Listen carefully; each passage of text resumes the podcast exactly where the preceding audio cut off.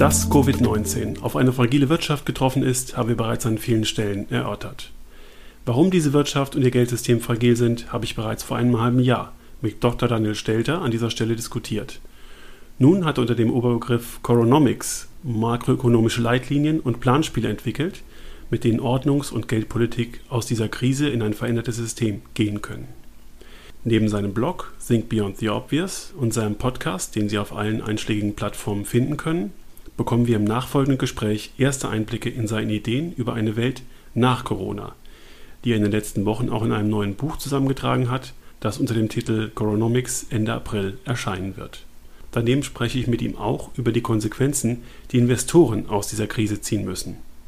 Hören Sie im großen Bild, dem gemeinsamen Podcast von Private Banking Magazin und ETA Family Office ein Gespräch mit dem Mann, der die Situation, in der wir jetzt sind, schon ziemlich früh genauso beschrieben hat – Dr. Daniel Stelter von der Denkfabrik Think Beyond the Obvious.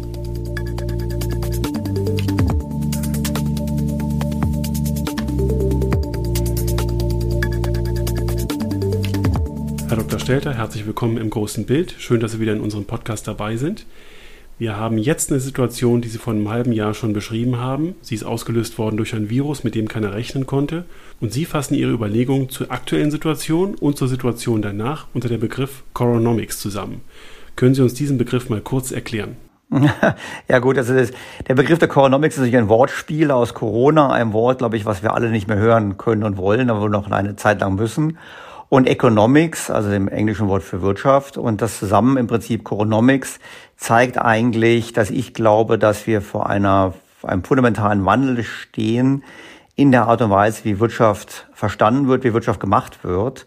Wir haben in gewisser Hinsicht einen Höhepunkt, einen Kombinationspunkt einer jahrzehntelangen Entwicklung, eben zu immer mehr Schulden, zu immer billigerem Geld, ähm, der sowieso zu einem Endpunkt gekommen wäre, diese Entwicklung, die jetzt aber quasi durch das Virus sich enorm beschleunigt hat, das im Prinzip eine Wirtschaftskrise herbeigeführt hat und damit sozusagen all die Themen, die sozusagen latent im Raum standen, jetzt akut da sind und eine ganz neue Antwort werden finden müssen. Und welche Komponenten so eine Antwort haben könnte, findet sich zum einen wieder in diesen Beiträgen unter dem Namen Coronomics und zum anderen ähm, habe ich das auch zusammengetragen in einem Buch, wenn ich das gleich erwähnen darf, was ähm, Ende April bei Campus erscheinen wird, erst digital und hinterher auch als Printausgabe und demselben Titel Coronomics, wo ich ihm darlege, was jetzt eigentlich die neue Wirtschaftspolitik sein wird und vor allem auch, auf was wir uns als Land, als Deutschland einstellen müssen, was davon zukommt. Ganz offenbar ist dieser Sudden Stop, also diese plötzliche Rezession, durch das Virus auf eine schon fragile Wirtschaft getroffen. Was macht diese Wirtschaft so anfällig für Covid-19 und welche Konsequenzen muss das für die Politik haben? Das ist richtig. wir haben im Prinzip eine Situation, dass das Virus traf auf eine Wirtschaft, die schon vorher fragil war. Also wir müssen jetzt zurückblicken, müssen sagen, naja, die Finanzkrise ist zehn Jahre her. Was ist eigentlich seither passiert? Ja, wir hatten zehn Jahre Aufschwung, einen langen Aufschwung. Wir hatten aber einen Aufschwung, der im Vergleich zu anderen Aufschwüngen nach Krisen sehr, sehr schwach war. Und das war nicht nur in Europa, sondern auch in den USA. Darüber hinaus haben wir einen Aufschwung, der schwach war, obwohl er in historischer, historisch einmaliger Art und Weise von den Notenbanken angeschoben wurde. Massiv viel Geld wurde in die Märkte gepumpt und das kam letztlich in der Realwirtschaft nicht an. Und das ist für mich so ein bisschen wie so ein Bild. Stellen Sie sich vor, Sie haben ein vollgepacktes Flugzeug und Sie geben vollen Schub. Das Flugzeug fliegt, aber so richtig an Höhe gewinnt es nicht. Und so war es eben jetzt auch hier. Und das, was eingepackt ist in unserem Flugzeug Weltwirtschaft, sind halt die vielen Schulden. Und jetzt, äh, da kann nicht viel passieren. Wenn Sie ein Luftloch haben, dann sind Sie sehr, sehr, sehr schnell gefährlich nahe am Boden. Und letztlich ist dieses Virus genau das, was da passiert. Wir haben im Prinzip plötzlich äh, die große Krise, für die niemand hätte vorsorgen können, die aber natürlich ein System, was vorher schon anfällig ist, enorm hart trifft und damit auch die Maßnahmen natürlich viel radikaler sein werden. Auf der anderen Seite kann man natürlich sagen, aus politischer Sicht, aus Sicht von den Politikern, ist das Virus eigentlich ein Glücksfall, weil Dinge, die sowieso gekommen wären, wie die direkte Finanzierung der staatlichen Notenbanken, äh, Dinge, die zu erwarten wären, wie vielleicht unter Umständen Pleiten und ähnliches, Bankenverstaatlichungen. All das wäre viel schwieriger zu erklären gewesen in einem vordergründig normalen Umfeld, einer normalen Rezession. Hätte man gesagt, Moment mal, wieso eigentlich, ihr Politiker habt die Hausaufgaben nicht gemacht. Jetzt gibt es einen externen Schock. Dieser externe Schock ist ganz offensichtlich nicht von der Politik verursacht. Und dann kann die Politik zum einen sich äh, sehr gut darstellen als der große Retter und zum anderen kann die Politik bei der Gelegenheit die Dinge in die Wege leiten, die ohnehin hätten in die Wege geleitet werden müssen angesichts der hohen Verschuldung in der Welt. Also so gesehen ein Glücksfall für die Politik. Und wenn ich es noch anmerken darf, meines Erachtens vielleicht sogar auch ein Glücksfall für den Kapitalismus, also das kapitalistische System, weil es natürlich immer Stimmungen gibt, die sagen, ja, ja, der Kapitalismus ist schuld, was natürlich offensichtlicher Blödsinn ist beim Thema Virus. Aber so kann man auch sagen, schaut mal, es war eben ein exogener Schock, das ist nicht systembedingt, sondern es war etwas Exogenes, wir werden es korrigieren, wir müssen eine harte Zeit durchlaufen und dann können wir weitermachen wie zuvor. Insofern ein Glücksfall aus politischer Sicht, natürlich nicht für die Menschheit. Das würde ja erfordern, dass Politik weitgehend umdenkt und das auch dem Volk verkauft. Sind solche neuen Finanzierungsparadigmen denn überhaupt realistisch? Ja gut, sagen wir so, die Konsequenzen, die ich genannt habe, sind realistisch. Die sind vielleicht nicht Konsequenzen, die man sich wünschen wollen. Aber es ist ganz klar absehbar, dass wir sehen werden, dass die Notenbanken die Staaten finanzieren. Die Politiker reden jetzt ja schon einem Marshallplan, die äh, Politiker reden von Wiederaufbau. Aufbau, so man wissen, dass natürlich es einen großen Unterschied gibt zwischen Pandemien und Kriegen. Ähm, bei Pandemien, da geht keine Fabrik kaputt, da sterben Menschen, was sehr bedauerlich ist. Das führt auch meistens dazu, dass Menschen hinterher eher äh, betrübt sind. Das ist nicht unbedingt gut für die Stimmung, auch wenn die akute Krise vorbei ist.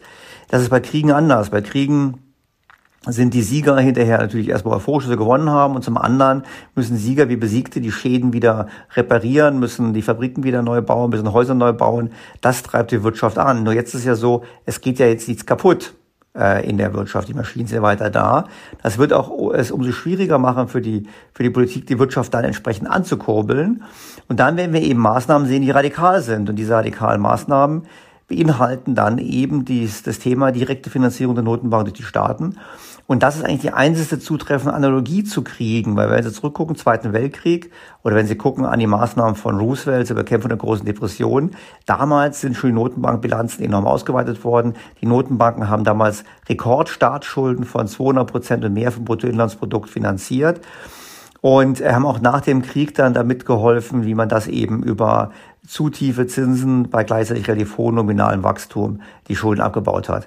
Genau dasselbe werden wir bekommen. Wir bekommen also im Prinzip die monetären Aspekte einer Kriegswirtschaft, ohne aber die äh, Nachfrageeffekte einer Kriegswirtschaft zu haben, weil eben nichts kaputt gegangen ist.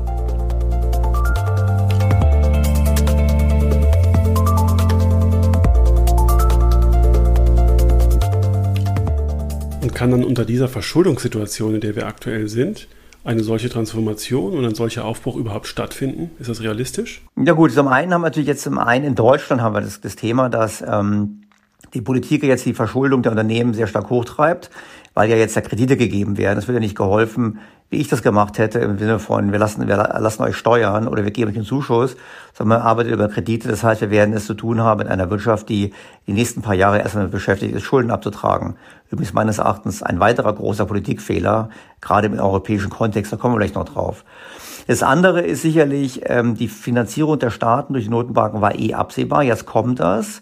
Und das ist schon eine gewisse Problemlösung, weil wenn wir dann den nächsten Schritt gehen und die Notenbanken diese Forderungen ähm, zins- und tilgungsfrei stellen für ein paar hundert Jahre oder noch offizieller sagen, wir verzichten einfach auf diese Forderung, dann sind die Schuldenstände deutlich geringer und deutlich tiefer.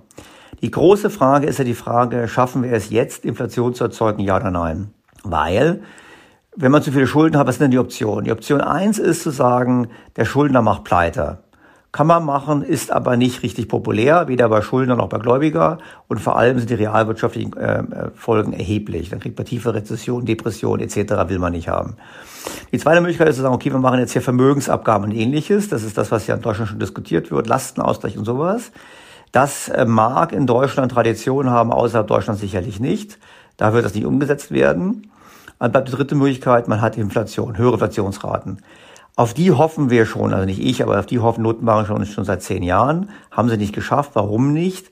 Weil eben nichts kaputt war, weil eben keine Mehrnachfrage da war. Jetzt werden Sie sagen, ja, aber jetzt ist ja auch nichts kaputt, wie Sie gesagt haben, Herr Stelter. Wieso sollte dann ähm, das jetzt anders sein? Würde ich sagen, ja, es ist erst erstes ist es nicht anders. Nur jetzt überlegen wir mal, was ein Marshallplan bedeuten könnte. Der Marshallplan muss doch die Kombination herstellen zwischen mehr Nachfrage und Finanzierung dieser Nachfrage. Und da kommt das andere große Thema unserer Zeit wieder ins Spiel, und zwar der Klimawandel.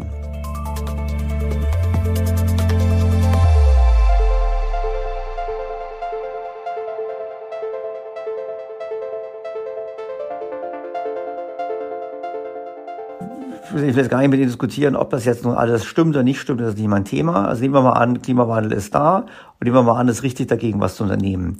Dann hatten natürlich die Politik gegen den Klimawandel ein bisschen eine ähnliche Wirkung wie ein Krieg, weil sie vorhandene Assets entwertet.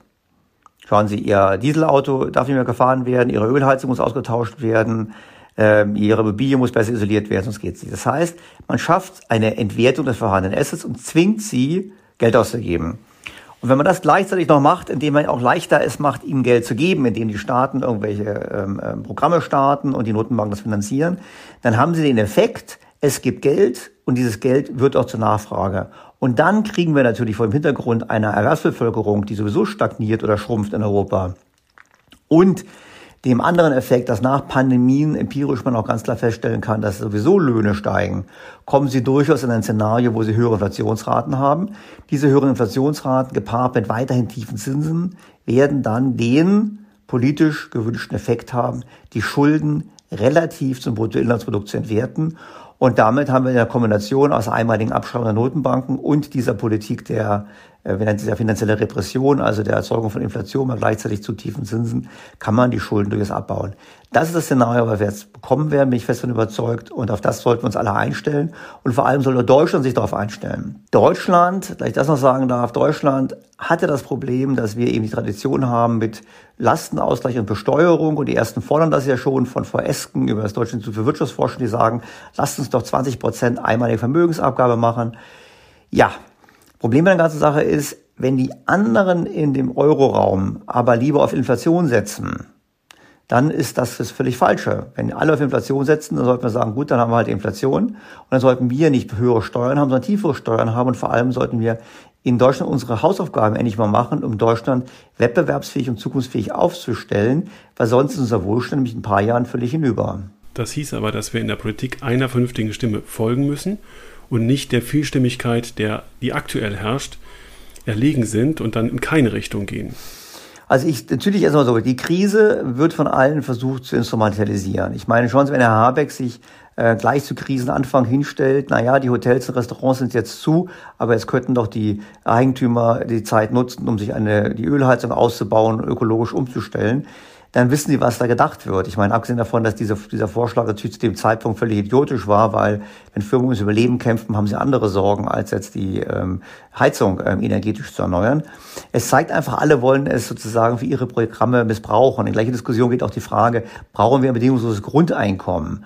Ähm, wir haben faktisch eins, ist nicht, ist nicht, nicht richtig bedingungslos, die Hartz-IV-Förderung, Förderung, aber letztlich haben wir schon eine eine, ein Grundeinkommen ist ja nichts, dass man bei uns ähm, auf der Straße landet, wenn man arbeitslos wird.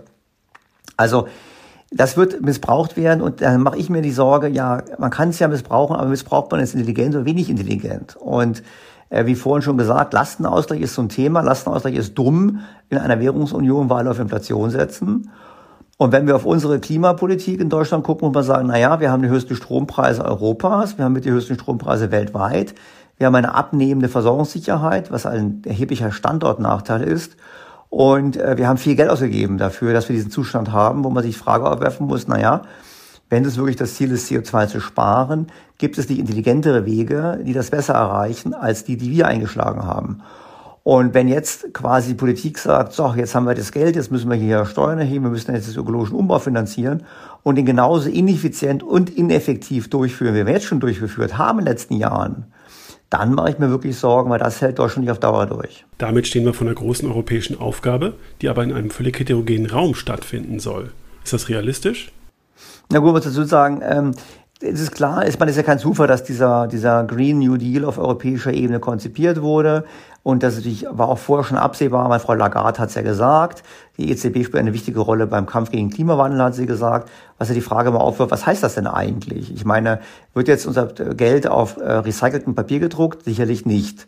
Ähm, wird die EZB auf ihrem Turm irgendwelche Solarzellen montieren? Kann sein, rettet das Klima auch nicht. Ist doch ganz klar, was gemeint gemeint ist sich überlegen, sich Wege zu überlegen, wie das von der EZB finanziert wird. Und das findet natürlich auf einer europäischen Ebene statt. Jetzt sagen Sie, es gibt nur Europa. Das stimmt und stimmt auch zugleich nicht. Das Problem ist einfach, dass wir aufgrund des Euros mit Leuten in einem Währungsraum zusammen sind, die wettbewerbsmäßig immer weniger zu uns passen, die darüber hinaus sehr, sehr deutlich höhere Schuldenstände haben und zugleich ganz andere Steuersysteme haben. Also, wissen Sie, bei uns wird immer diskutiert, ja, dass die uns die Reichen höher besteuern. Äh, die Italiener sind weitaus reicher als die Deutschen. Da gibt es also Zahlen von der Credit Suisse und anderen, die zeigen also, dass die Italiener ungefähr das 5,5-fache vom Bruttoinlandsprodukt als Vermögen haben. Die Deutschen haben es 3,8-fache, also deutlich weniger. Die Ursachen sind auch klar. Verlorene Kriege, deutsche Teilung, äh, die Tatsache, dass die Deutschen ihr Geld lieber schlecht anlegen als intelligent. Ähm, da gibt es viele Gründe für. Trotzdem erstmal die Tatsache ist, Italien ist Deutschland deutlich vermögender. Jetzt könnte man sagen, naja, ist ja kein Problem. Wenn das so ist, dann könnte auch der italienische Staat seine Schuldenprobleme einfach über Vermögensabgabe lösen. Das könnte er auch. Ganz einfach. Das ist mathematisch gar kein Problem.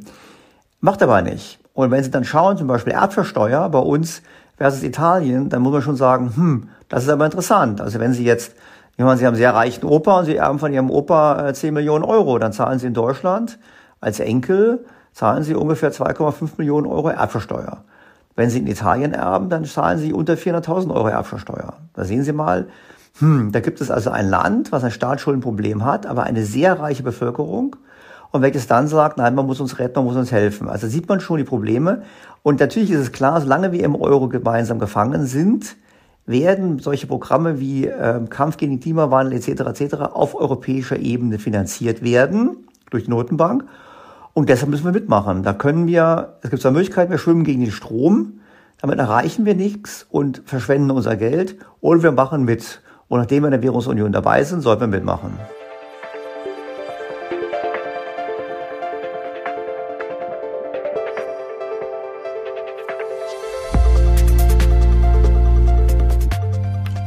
Das klingt ein bisschen nach Corona-Bonds. Na gut, von Corona-Bonds hatte ich gar nichts, weil von Corona-Bonds ist ja nichts anderes als ein Einstieg in die völlige Sozialisierung von Schulden, open-ended. Ähm, also ich wäre da mal, also es gibt verschiedene Möglichkeiten. Ähm, also eine Möglichkeit wäre zu sagen, also ich persönlich würde, wenn ich in Italien, Spanien helfen wollte, und ich glaube, wir müssen und wir sollten das tun als Signal. Ich meine, obwohl die Italiener vermögender sind als wir, sollten wir es als Signal tun, sollten wir es im europäischen Kontext tun. Und ich wäre lieber dafür, wenn wir in Deutschland selber äh, Geld mobilisieren, dass der Staat einen Fonds auflegt, ähm, dieser Fonds ähm, Anleihen begibt und wir dieses Geld dann an Italien überweisen, teils als Schenkung, teils als zinslosen Kredit, teils als ähm, Direktinvestitionen dann hätten wir direkt was bewirkt. Dann würde man auch sagen, jawohl, die Deutschen haben uns geholfen und wir würden bei der Gelegenheit noch was dazu beitragen, unsere Tage-2-Forderungen abzubauen, die ja auch über 800 Milliarden sind. Weil dann, sobald wir mehr in diesen Ländern investieren, würden die Tage-2-Forderungen auch abgebaut werden. Das halte ich für alle mal intelligenter, als irgendwelche weiteren Schulden gemeinsam machen zu wollen, weil das hilft uns bei Tage-2-Forderungen nicht und letztlich würde es uns auf Dauer nicht gedankt werden. Deshalb lieber der andere Weg. Perspektivisch werden wir nicht darüber herumkommen, über Schuldenrestrukturierungen im Euroraum nachzudenken. Und da sage ich einfach nur, ja klar, kann man machen, dann aber erstens nur für vergangene, nicht für künftige Schulden. Also wir müssen genau wissen, was für ein Betrag es ist. Und zweitens, dann sollen bitte alle mitmachen. Also, wenn Schulden dort gepoolt werden und wir gemeinsam haften oder wir die vielleicht sogar gemeinsam an die EZB übertragen, dann sollte Deutschland relativ zum Bruttoinlandsprodukt genauso viele Schulden dort hineinpacken dürfen, wie die anderen Länder auch. Das wäre gut, dann wäre unsere Sparleistung letzten Jahre nicht verschwendet. Und vor allem würden wir damit eine sehr, sehr geringen Staatsverschuldung beginnen und könnten das Geld nutzen, das zu tun, was wir dringend machen müssen. Wir müssen nämlich dringend mehr in Deutschland investieren. Da gibt es ja Zahlen von alleine in den nächsten zehn Jahren einen Bedarf von 450 Milliarden Euro für Investitionen. Und an diesen Zahlen ändert sich durch Corona nichts. Im Zweifelsfall werden die noch größer. Können wir als Investor oder als Land in dieser Situation etwas von den USA lernen? Gut, von den USA kann man immer lernen, dass die USA natürlich viel rigoroser und skrupelloser sind, was den Einsatz der Notenbank betrifft. Ansonsten wissen wir natürlich, dass die Amerikaner generell äh, mehr Immobilien haben und mehr Aktien haben, was allen kurzfristigen Turbulenzen zum Trotz mittel- und langfristig eine deutlich überdurchschnittliche Rendite bringt. Das zeigen alle Studien über 100 Jahre hinweg, zeigen alle Studien, wer sein Geld in Kasse und in Anleihen anlegt, der verdient praktisch nichts. Wer sein Geld in Aktien mit Bienen anlegt, der hat durchaus einen besseren Return. Jetzt kann man sagen, gut, die demografische Entwicklung ist nicht mehr ganz so, das mag sein, aber international gesehen, wenn man so investiert, dann dürfte man immer noch bessere Erträge erwirtschaften. Also vor dem Hintergrund kann man da lernen. Ich will natürlich sagen, wenn man schaut, welche Staaten ihr Geld international gut anlegen, ist sicherlich Singapur, Norwegen die berühmten Beispiele, dann würde ich mich bei so einem Staatsfonds eher an denen orientieren. Und in den USA ist Risikokapital deutlich leichter verfügbar. Ja gut, wir sind zögerlicher und das Finanzamt bestraft es ja. Jetzt ist ja die Regelung eingeführt worden, dass wenn Sie am Startup Geld verlieren, dass Sie dann das über 20 Jahre den Verlust verteilen müssen. Ich meine, wer angesichts dieser ähm, Aussichten vom Finanzamt so für unternehmerisches Engagement äh, bestraft zu werden, das noch tätigt, dem ist eigentlich nicht zu helfen. Also ich finde, das sind so beispielsweise Regelungen, wo ich mich frage, die Politik redet immer davon, wir wollen Gründer und Wagnisfinanzierung fördern und dann machen sie sowas, was letztlich genau das Gegenteil ist. Wenn der Pulverdampf verzogen ist, wie sieht die Welt, wie sieht Deutschland, wie sieht Europa nach dieser Krise aus? Nach dieser Krise muss man einfach Folgendes sehen. Also erstens, ich fürchte, dass wir gerade in Deutschland, aber auch in der EU weiter in Richtung einer planwirtschaftlichen Ansatzes gehen. Das heißt, der Staat wird stärker, der Staatsglaube wird stärker, dass wir Richtung eines Sozialismus gehen. Es gibt ja auch Politiker, die schwafeln als, als Zielmodell und erträumen sich den demokratischen Sozialismus. Ähm, vor dem Hintergrund ist ganz klar wichtig, als Anleger muss ganz klar sagen, es spricht wenig dafür, dass Europa die Region ist, die sich in den nächsten paar Jahren am besten entwickelt. Im Gegenteil, bei der Politik, wie jetzt betrieben wird, wird Deutschland und Europa am schlechtesten performen. Das heißt, international diversifizieren.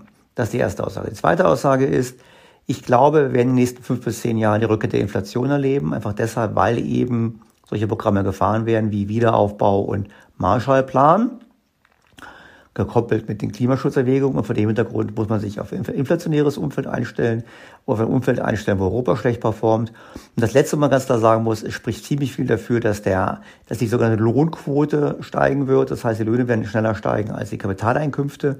Damit kommen die Kapitaleinkünfte unter Druck. Das heißt, es könnte durchaus sein, dass die nächsten 10, 20 Jahre äh, mit den Kapitaleinkünften nicht mehr so gut gewirtschaftet werden kann und nicht mehr so viel erzielt werden kann wie in den vergangenen Jahren.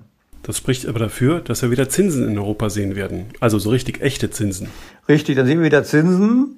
Aber natürlich werden die Zinsen deutlich unter der Inflationsrate sein. Wir werden also Nominalzinsen haben. Klar, wenn wir Inflation bekommen, werden die Nominalzinsen nicht negativ bleiben. Wenn die Nominalzinsen auf ein oder zwei Prozent steigen, wahrscheinlich jubelt dann die Politik auch. Die Inflationsrate aber sechs Prozent, das haben wir natürlich deutlich weniger Realzins als heute. Dieses Szenario kommt durchaus. Ich muss zugeben, das ist jetzt ein Szenario, ich bin, ich neige dem zu. Ich habe noch nicht entsprechend umgestellt überlege aber, ob ich nicht im Hinblick auf dieses Szenario doch eher in längerfristige Finanzierung gehen würde, um eben die günstigen Zinsen mir zu sichern. Dann darf ich Ihnen an dieser Stelle herzlich dafür danken, dass Sie uns zur Verfügung gestanden haben und freue mich sehr auf das nächste Mal. Wir verfolgen Ihre Publikation und ganz, ganz herzlichen Dank. Bleiben Sie gesund. Und danke für die Einladung.